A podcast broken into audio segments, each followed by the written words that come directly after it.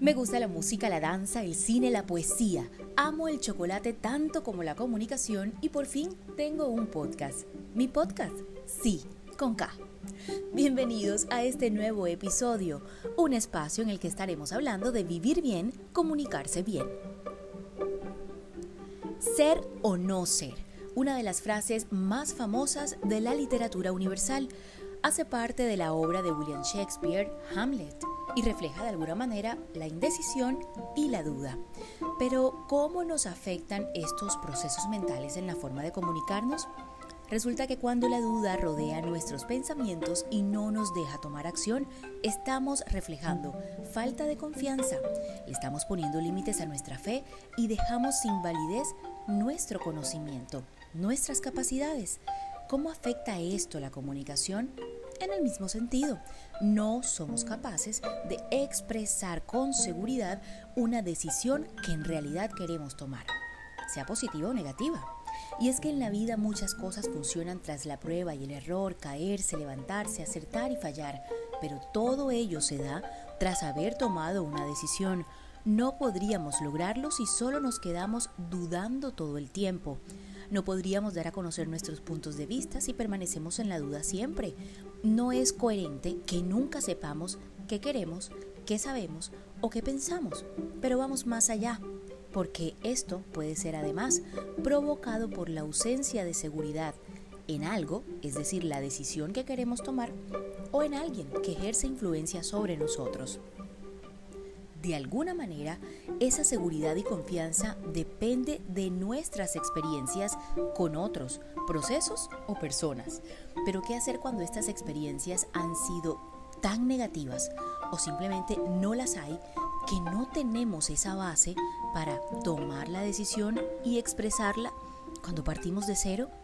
El único camino es encontrar un ancla en nosotros mismos. Sí, señores, acudir a nosotros, a conocernos. ¿Acaso dejaremos que nuestro barco se hunda o navegue a la deriva?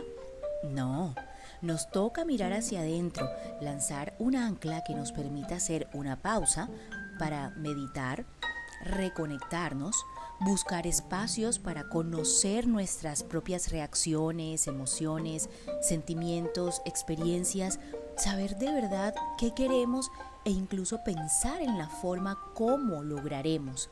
Entonces, identificando todo esto y lo que nos hace preguntarnos si somos o no somos, también seremos capaces de identificar qué está generando esa duda. ¿Miedo?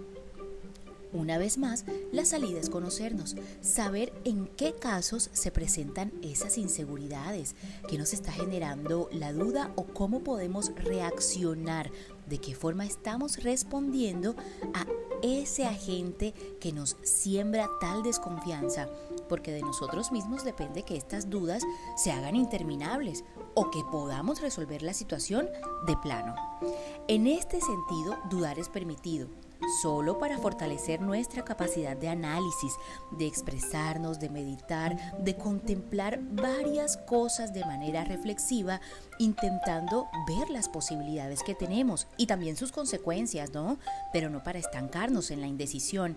Y es que incluso la misma duda requiere valentía, porque a través de ella nos estamos desafiando a no querer hacer siempre lo mismo, a cuestionar, a dudar y a mirar las cosas desde muchos puntos de vista, buscar salidas diferentes. Así que la próxima vez que se hagan esa pregunta, ser o no ser, justamente esa es la cuestión. Tienes permitido dudar, pero no para estancarte en la duda.